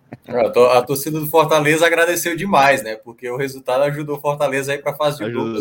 Pois é. Tá na hora de devolver a gentileza. Tá na hora de devolver a é, gentileza. É, é, Há é. quem diga que não é muito equilibrada essa balança no momento. É, pois é. Mas assim, de uma maneira geral, essa, essa. Eu já tinha falado, né? O Fortaleza Fortaleza era. O Bahia era Fortaleza contra a Juventude, contra o Cuiabá. Amanhã é mais um capítulo, né? E depois, um quando se encontram na última rodada. Pois é, e aí esquece, amiguinho, né? Lula, um cheiro pra tu. Boa semana, meu irmão. Valeu, meu velho. Abração. Boa noite. Um abraço. Valeu. Tiago Minhoca, companheiro, sempre uma satisfação enorme poder conversar com você, tá? É, respirou, sei que você está mais tranquilo aí, chegou, né? Deu tempo de forrar o estômago e agora vamos para nossa para nossa sequência aqui, companheiro. Minhoca, porque a gente vai falar de um resultado que é meio indigesto, eu diria, né? É, é um 0 a 0 que certamente não estava na conta do torcedor do Ceará que está fazendo seus cálculos para ver o time na Libertadores é, em 2022 enfrentou um adversário direto e não teve competência para fazer a sua parte, para fazer o dever de casa. Agora fica numa situação chata, véio. ficou uma situação bem difícil o Vozão, companheiro. Pois é, Celso. É, tivemos hoje o duelo lá na Arena Castelão, recorde de público, né? 51.123 pessoas presentes na Arena Castelão, recorde nessa temporada.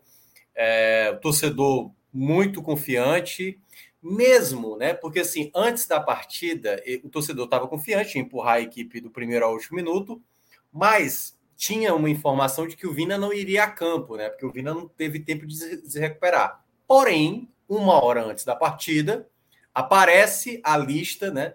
dos jogadores que iam entrar em campo, os titulares, e aparece o nome do Vina para surpresa de muita gente. Muita gente mesmo não, não imaginava que o Vina fosse atuar. E aí, Celso, foi a dúvida que pairou.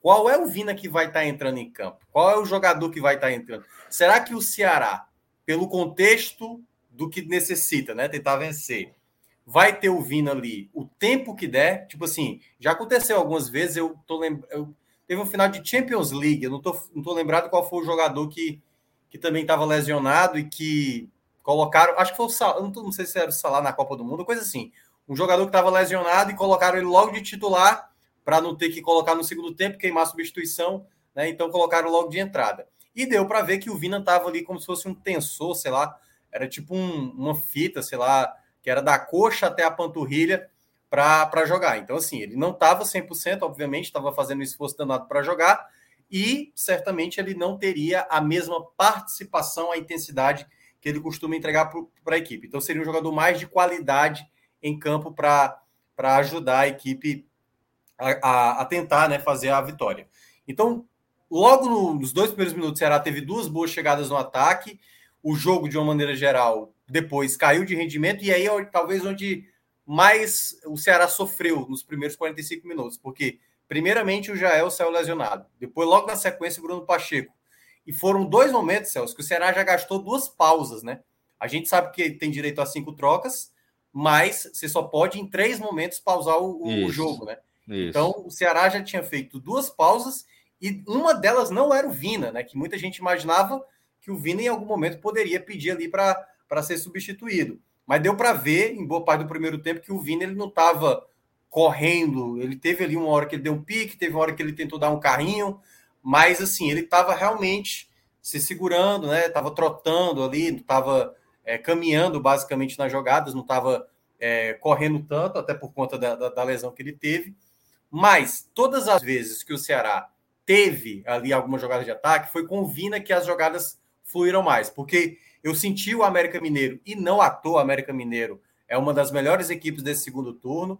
É muito bom meio de campo do América Mineiro, uma troca de passes muito envolvente. É, um, é uma equipe difícil de marcar. O Ceará tinha momentos que não conseguia recuperar essa bola. Acho que quem conseguia ter com mais facilidade isso era o Sobral, né? O Sobral roubava muita bola. Teve uma do Ademir, que o Ademir estava disparando a velocidade, o Sobral foi lá, conseguiu evitar do Ademir fazer a continuidade da jogada. E basicamente, Celso, assim, foi um, jogo, um primeiro tempo de poucas possibilidades, embora quem tivesse mais, quem estava mais à vontade com a partida era o Coelho, no caso o América Mineiro, porque estava muito mais é, equilibrado. O meio de campo do Ceará estava com muita liberdade, dava muita margem ali no meio de campo.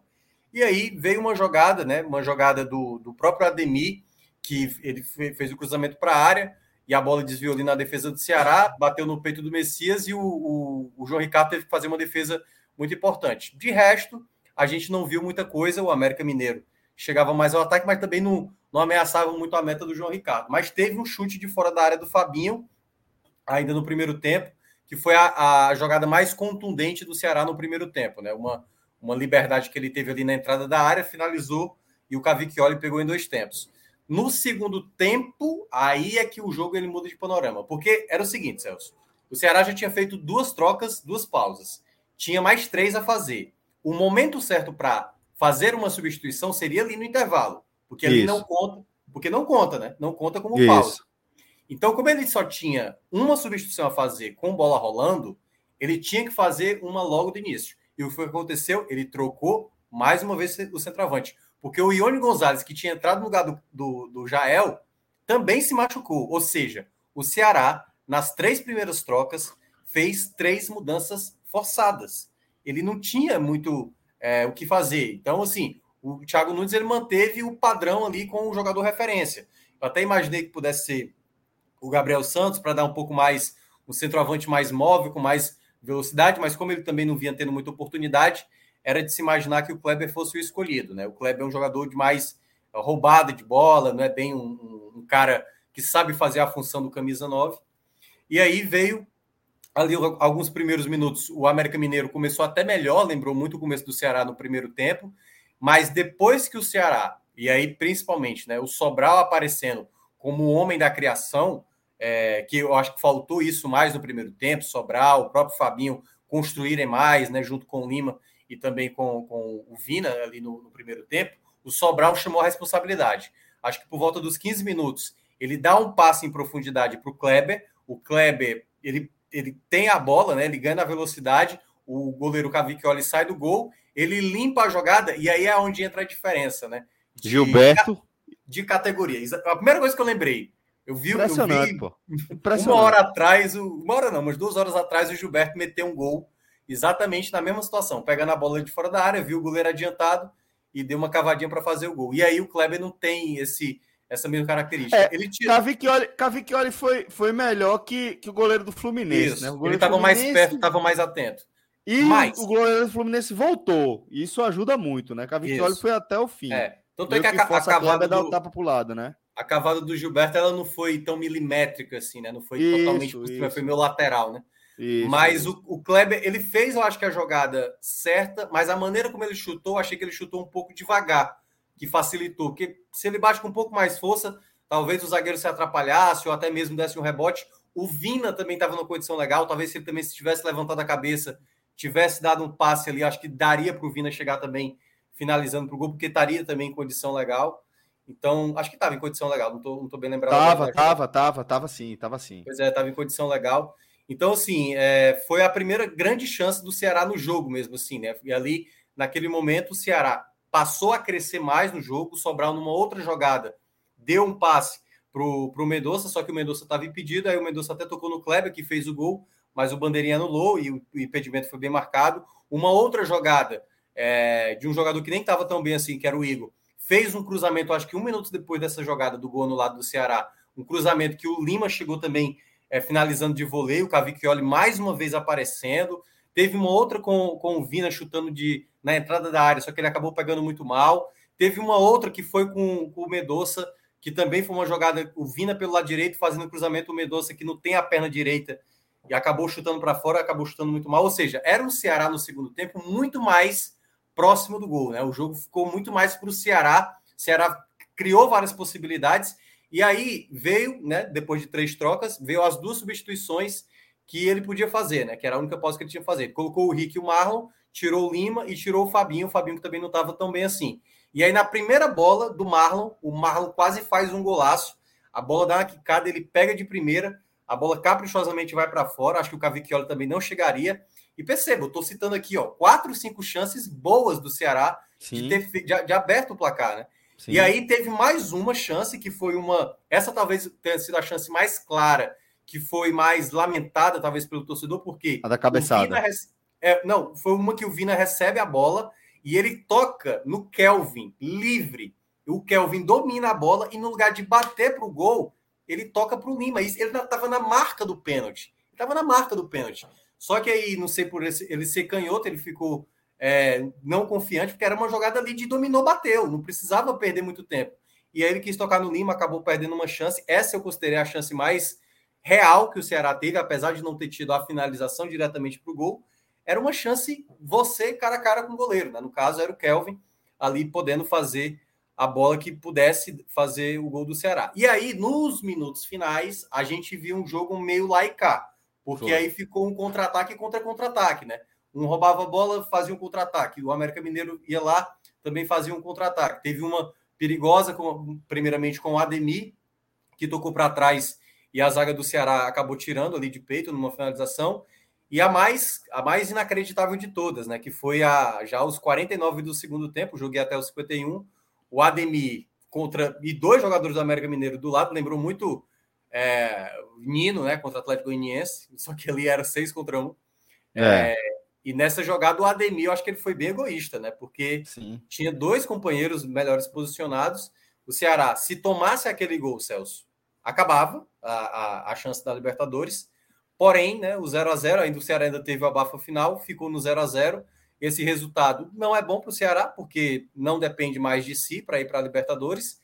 Mas uh, eu acho que o ponto que eu queria, para fechar esse comentário, eu descrevi todo o jogo, é o seguinte: se você olha tudo que o Ceará fez nas últimas, acho que oito, nove partidas, o Ceará estava numa situação de risco de rebaixamento, e só para deixar claro, né? Eu não estou falando isso aqui para amenizar ou colocar um pirulito aqui na, na boca do torcedor para dizer que não, não, não tem direito de ficar chateado ou de reclamar. Não, tem direito de ficar chateado porque era uma grande chance de, de tentar brigar pela Libertadores e que ainda tem chance. Mas, quando a gente olha o que o Ceará conseguiu fazer nessas últimas rodadas, o Ceará conseguiu sair de um patamar de campeonato que era realmente a permanência, que era a briga, para chegar numa briga de Libertadores. E que o Ceará ainda tem a possibilidade de lutar por essa vaga da, da Libertadores, mesmo não dependendo só de si, né? Quer dizer, tem que fazer o dele e depender dos outros, mas pode ainda fechar com uma sua melhor campanha no, no, na, na, no Campeonato Brasileiro, né? É claro que tem um contexto do rival, que foi para a Libertadores, garantiu fase de grupos, e isso acaba ficando um pouco mais, né, mais decepcionante e tal pela temporada.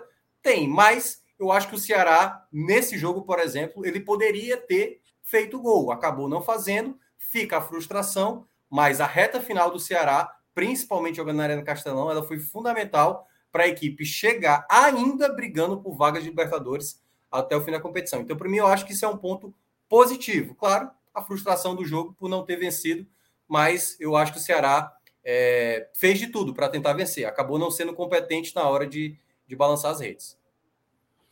É isso. É, meu caro Minhoca, vamos seguir aqui a nossa análise. Eu quero fechar o jogo aqui antes de a gente fazer, dar uma olhada ali na, na última rodada com mais carinho. Mas antes eu queria que a gente seguisse a nossa análise a partir dos destaques individuais. Porque acho que é uma, uma forma importante, é um termômetro importante, até para a gente fazer o gancho para o próximo tema, né? Que a gente olhar com mais carinho aí para essa rodada de fechamento. É, para mim, assim, tem um jogador que foi fundamental para o time criar as possibilidades no segundo tempo, que foi. Ele foi bem na marcação, criou demais. O Sobral, sem sombra de dúvida, o melhor da partida.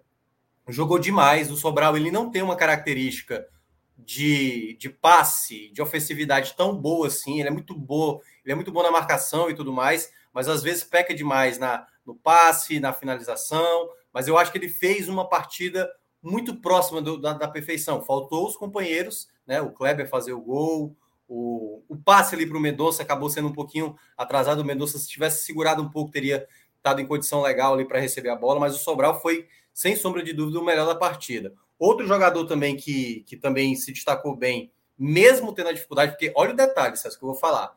O Vina jogou toda a partida sem condições de jogar, acho que sequer 15 minutos, da maneira como ele jogou. E da, da, das bolas que chegaram nele, que aí eu acho que é onde entra. O cara não estava 100%. O cara não tinha condição de correr praticamente.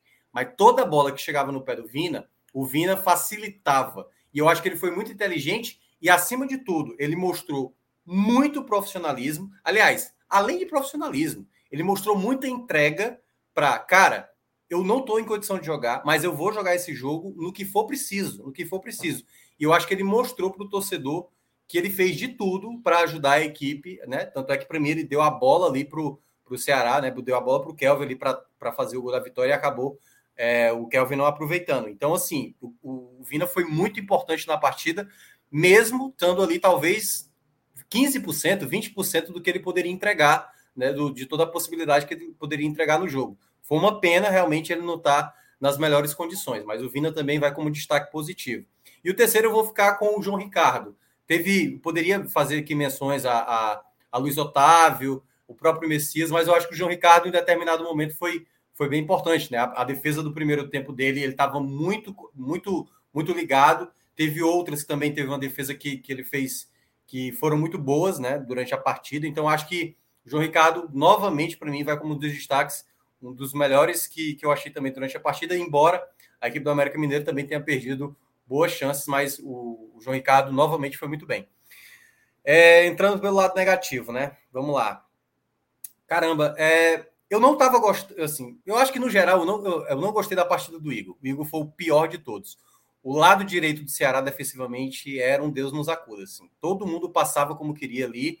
Embora o Igor, quando o Ceará melhor, melhora na partida, o Igor ele passa a criar possibilidades. O cruzamento que ele deu para o Lima foi muito bom. Outros cruzamentos que ele fez acabou sendo interessante. Acho que ele bateu algumas bolas paradas de escanteio que também foram interessantes mas de uma maneira geral, assim, ele vai como saldo negativo, porque em muitos momentos ele, assim, né, o problema dele, né, ele, ele tem muitas dificuldades defensivas, é um lateral muito muito vulnerável, o Ceará hoje sequer tinha lateral direito reserva, né, então certamente foi um jogador que, que não agradou. Outro jogador que eu não gostei, o Fabinho, novamente, o Fabinho não fez uma boa partida, eu acho que em determinados jogos o Fabinho acabava casando para o formato de jogo que o Ceará estava imprimindo, mas ele não estava tão bem assim, né? Apesar dele ter dado uma boa finalização no primeiro tempo, apareceu como elemento surpresa ali, mas eu acho que na dinâmica do jogo, na, na, na ajuda que ele pudesse dar na criação, sabe? E até na proteção, o meio de campo do Ceará deu muita liberdade para o América Mineiro. O América Mineiro sempre estava pegando a, a, primeira e a segunda bola, sempre quando essa bola era rebatida pelo Ceará, não tinha ninguém ali no meio de campo para recuperar essa bola. E eu acho que o Fabinho, né, assim, foi um dos jogadores que acabaram ficando muito inativos na partida. Tanto é que eu acho que a substituição dele acabou sendo coerente. E deixa eu ver. Acho que não sei se eu tenho um terceiro, sabe? Porque os outros que saíram lesionados, assim, e é, o Ione Gonzalez, eu acho que esse aí pode ser um problema, Celso, para o último jogo contra o Palmeiras, né? Porque, é, tudo bem, Jael não é lá essa unanimidade, mas Tá talvez não, tenha, é, talvez não tenha o Ione Gonzalez também, que também nem era unanimidade, mas agora parece estar tá fazendo falta, né? Pode ser também outra baixa. Bruno Pacheco também pode não jogar.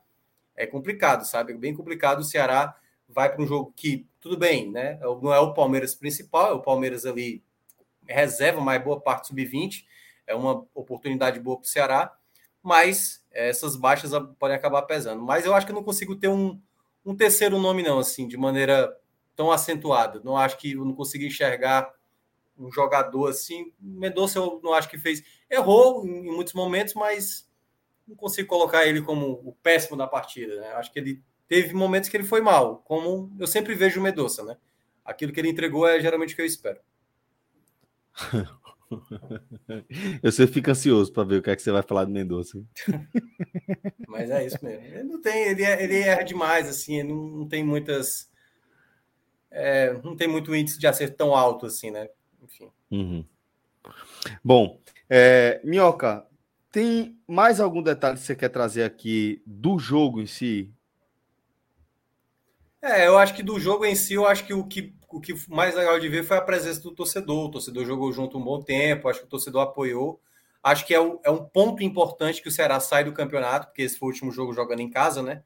Então deu para ver o quanto essa, essa torcida, desde o jogo lá contra o Fluminense, vitória contra o Fluminense, é, vitória contra Cuiabá, é, vitória no clássico, né? Goleada no clássico, é, vitória contra o esporte. Todos esses jogos o Ceará teve muito como papel principal o torcedor, né? Sempre do lado. Então, assim, a torcida abraçou a equipe até o final e, enfim, vai torcer ali na última rodada, obviamente, porque, enfim, o Ceará tem que fazer a parte dele. E aí, dependendo da situação. Né, Clima no Castelão, como é que tava no apito final? Cara, eu acho que foi uma mistura mais de. O que se viu mais foi frustração, né? O 0 a 0 deu uma deu uma morgada. Claro, teve gente que aplaudiu, teve, teve gente que entendeu a luta do Ceará. O Ceará poderia ter saído vencido, mas também poderia ter saído derrotado. Teve ali um misto, né? Poucas vaias e tal, mas eu acho que de uma maneira geral o torcedor sabe que o Ceará fez de tudo para tentar vencer. Não foi a melhor partida do Ceará, jogando na Arena Castelão, mas quando você olha o segundo tempo, o Ceará teve muitas possibilidades de vencer e acabou é, saindo com esse empate. Aí fica, claro, mas o sentimento da frustração. Então, assim, é, não teve não teve nem êxtase e, e, muitos aplausos, mas também não teve também vaias, xingamentos e tal. O, acho que o pessoal entendeu e acabou só ficando frustrado mesmo por conta do resultado. Entendi. Beleza, companheiro. Então, bora fazer o seguinte: vamos dar uma analisada agora em como fica a situação do Ceará para essa última rodada, né? Que é aquele negócio. Ficou complicado, né? já não depende mais é, dos seus próprios esforços. O jogo que tinha para fazer isso era justamente esse confronto direto com a América. E agora, qual é a conta do Vozão para garantir uma vaga na Libertadores? Vamos lá. É, o Ceará já não já até poderia, se tivesse vencido o Celso, ainda garantir fase de grupos. Se tivesse vencido o América Mineiro, era uma possibilidade, já que o Red Bull Bragantino tinha perdido para o Atlético Mineiro, né?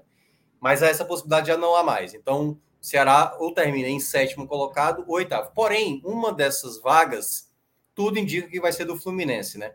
O Fluminense está com 51 pontos, um ponto na frente do Ceará, e tem a Chapecoense dentro de casa. Então, assim, tá tudo desenhado para o Fluminense garantir essa vaga aí, é, mais uma vaga na Libertadores. E aí fica o oitavo colocado com a possibilidade né, para entrar nessa pré-Libertadores. Que hoje a vantagem é para o Cuiabá. Se o Cuiabá vencer o São Paulo, acabou. Não tem combinação que ajude o Ceará. Se o Cuiabá tropeçar, ou seja, empatar ou perder, o Ceará precisa vencer. Porém, tem um detalhe: amanhã, segunda-feira, vamos ter Internacional e Atlético Goianiense. Para essa situação que eu falei do Ceará, que é vencer, e o tropeço do, do, do América ou no caso do, do Fluminense, que a gente está considerando que o Fluminense é favorito a vencer, se por acaso houver um empate entre Inter e Atlético Goianiense, essa situação que eu falei é o que vai acontecer. Ela precisa vencer, América ou Fluminense não podem vencer o seu jogo. Caso haja um vencedor, ou o Internacional ou o Atlético Goianiense, aí o Ceará vai ter que torcer para que duas equipes tropecem, dado que ele vence dado que o Ceará vence. Só tá só corrigindo aqui o Cuiabá, não, no caso o América Mineiro, né?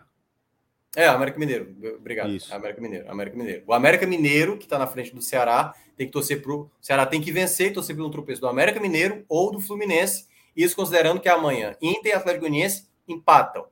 Caso haja um vencedor, ou Inter ou Atlético Goianiense, o Ceará vai ter que torcer para que dois tropecem. Ou que o Fluminense tropece contra a Chapecoense, ou que o América Mineiro tropece contra o São Paulo, ou, se for o vencedor internacional, o Inter não vença o Red Bull Bragantino. Se for o Atlético Goianiense, o Atlético Goianiense não vença o Flamengo na última rodada. Então, esse é o cenário do Ceará. Há ainda, e aqui é só para ser o mais matemático possível, há uma possibilidade do Ceará passar com um empate.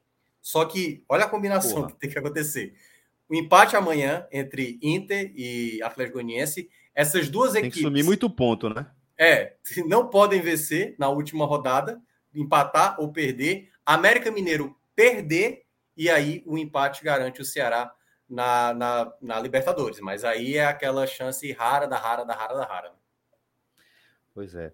É. Minhoca, meu caro, é, queria agradecer aí, tá? Mais uma vez a sua participação. Você sempre soma muito, você sabe como eu gosto dos seus comentários. E queria também fazer um convite para a galera, tá? É, nesta segunda vai rolar sorteio da Copa do Nordeste, é isso, Minhoca? É, exatamente. Amanhã eu não vou poder estar, né? Porque durante o sorteio eu vou estar no programa da rádio, aqui da Rádio Povo CBN, que eu, que eu participo, aí no nosso. Seremos concorrentes. É, exatamente. E na hora Seremos eu não vou poder participar da live amanhã, mas amanhã a gente vai conhecer, né? É, Ceará, juntamente com o Esporte Bahia e Fortaleza, estão no pote 1. Tu vai estar tá em vai... loco ou tu vai estar tá remoto na rádio? É, eu vou estar tá, vou tá lá na, no estúdio, no estúdio Pô, da rádio. Véio, senão vamos ver se, se, dependendo dava tempo de a gente conseguir é, conciliar, é. né? Mas aí eu já tinha falado com o Fred, eu falei, se demorasse um pouquinho mais, daria tempo de eu chegar em casa, uhum. mas vai ficar muito... Não, fica tranquilo. É, qualquer mas... coisa, eu, dependendo do horário, eu ainda posso chegar e pegar o final, mas enfim, a Isso. gente vê amanhã. Mas vê. em todo caso, ó, só para lembrar, né? Amanhã o Ceará já que a gente está falando aqui do Ceará, né? O Ceará sabe que não vai ficar no mesmo grupo que o Fortaleza, vai ficar no grupo, ou vai ter, juntamente com ele, o Bahia ou o Esporte, né? Já sabe que Bahia e Esporte vão ficar em grupos diferentes, mas certamente amanhã vocês vão explicar todos esses detalhes aí a mais do sorteio. E fica ligado que amanhã é Copa do Nordeste, né? Amanhã já começa. Eu, eu sempre gostei mais de sorteio, de qualquer campeonato. Eu gosto de sorteio Copa do Mundo. É a melhor coisa que tem, cara. É a melhor coisa que tem é sorteio futebol, o esporte mesmo é desnecessário. É. E era só sorteio. Eu, eu prefiro. É um campeonato de sorteio para você, meu. Vou é, organizar isso, levar para Fortaleza, só para você curtir. Mas, ó, galera, é o que Minhoca falou, tá? Essa é uma das novidades. A gente vai fazer uma live amanhã durante o sorteio da Copa do Nordeste. Eu, Fred, Cássio já garantiza. A gente deve somar mais alguém aqui na nossa, na nossa mesa. Mas fica o convite para vocês. Inclusive a turma do Ceará, esquece aí a Rádio Minhoca, deixa pra lá, vem curtir aqui. vem curtir aqui a resenha com a gente. Tenho certeza, se você tiver com, com o seu radinho sintonizado em Minhoca, você vai estar tá muito bem informado. Muito bem informado. Minhoca. tem é live é também, Celso. É, não é só. Também. É, só, é, só é porque hoje em dia rádio também é imagem, né? E a gente é, vai estar tá lá. Total. Eu, vai estar tá eu, Homem Mal também vai estar tá lá amanhã. O Homem Mal, é verdade. Homem Mal vai estar tá lá. Mal vai estar tá por lá também. Então. você fica à vontade aí para acompanhar é, a Copa do Nordeste, o sorteio da Copa do Nordeste com a gente, tá bom? Agradeço demais a Minhoca aqui pela resenha. Manda um abraço lá para aquela sua equipe maravilhosa. Um beijo naqueles caras resenha. E um beijo para todo mundo que acompanhou a gente aqui no nosso programa até esta hora, tá? Tivemos um programa aí com três comentaristas. Velho. Primeiro, Cláudio Santana, depois Lula Bonfim, fechando agora com o Thiago Minhoca na categoria. Agradeço demais, viu, galera? Valeu, obrigado a todos pela resenha e desejo uma ótima semana para todo mundo. Forte abraço, galera. Até a próxima. Tchau, tchau.